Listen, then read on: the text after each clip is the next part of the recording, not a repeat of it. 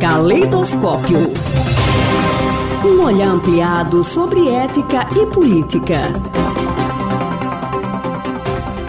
A coluna de hoje recebe o professor Antônio Carlos dos Santos, do Departamento de Filosofia da Universidade Federal de Sergipe. Pós-doutor pela Universidade de São Paulo, desenvolve pesquisas na área com ênfase em ética e filosofia política. Seja bem-vindo, professor. Qual é o tema da coluna de hoje? O tema do nosso encontro de hoje é o resultado das eleições presidenciais à luz do tema da ética e da política e da nossa responsabilidade perante elas, para nós e para as próximas gerações de brasileiras e brasileiros.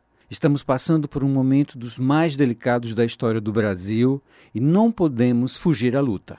Após o resultado das eleições presidenciais deste domingo, fiquei pensando em Jean-Baptiste Carr, um escritor francês do século XIX, que, no meio de um dos seus romances, publicado em 1908, registra uma discussão no parlamento francês sobre o fim da pena de morte.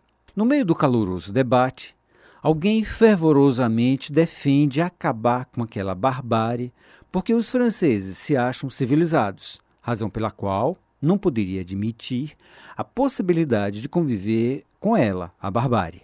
Naquele momento, Alguém rompe a assembleia e afirma: Senhores, que comecem os assassinos.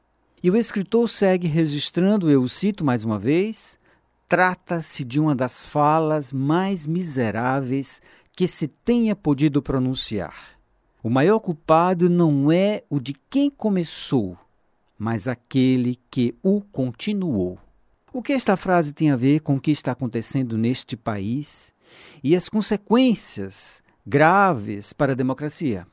Como estas eleições estão marcadas pelo radicalismo extremado, de um lado a extrema-direita, do outro as forças progressistas, nosso intuito aqui é possibilitar o debate e o esclarecimento de eventuais dúvidas que os ouvintes possam ter a esse respeito.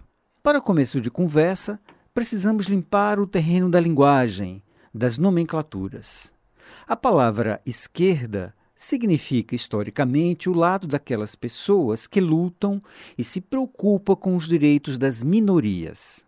Desde 1988, a partir da nossa Constituição Cidadã, tivemos vários direitos consolidados pela luta da esquerda e dos partidos progressistas. Por exemplo, a diminuição da jornada de trabalho, a carteira assinada dos empregados domésticos, o acesso à educação e à saúde, a ampliação das vagas em escolas públicas, são alguns dos vários exemplos que eu poderia citar. Tudo isso é uma realidade que parece eterna, mas foi fruto de muita luta e que, em termos históricos, é recentíssima. Já a direita se identifica com valores tradicionais. Por exemplo, Nestas eleições, ficou claríssimo quando um candidato da extrema-direita divulgou amplamente, via entrevistas ou discursos, que despreza as minorias sociais, como a comunidade dos gays, das lésbicas, trans, ou seja, a comunidade LGBT, mas também demonstrou não ter a menor simpatia pelos negros e pelos índios. Aliás, o vice do candidato da extrema-direita também exalou preconceitos contra os negros e os índios brasileiros, negando certamente as suas próprias raízes.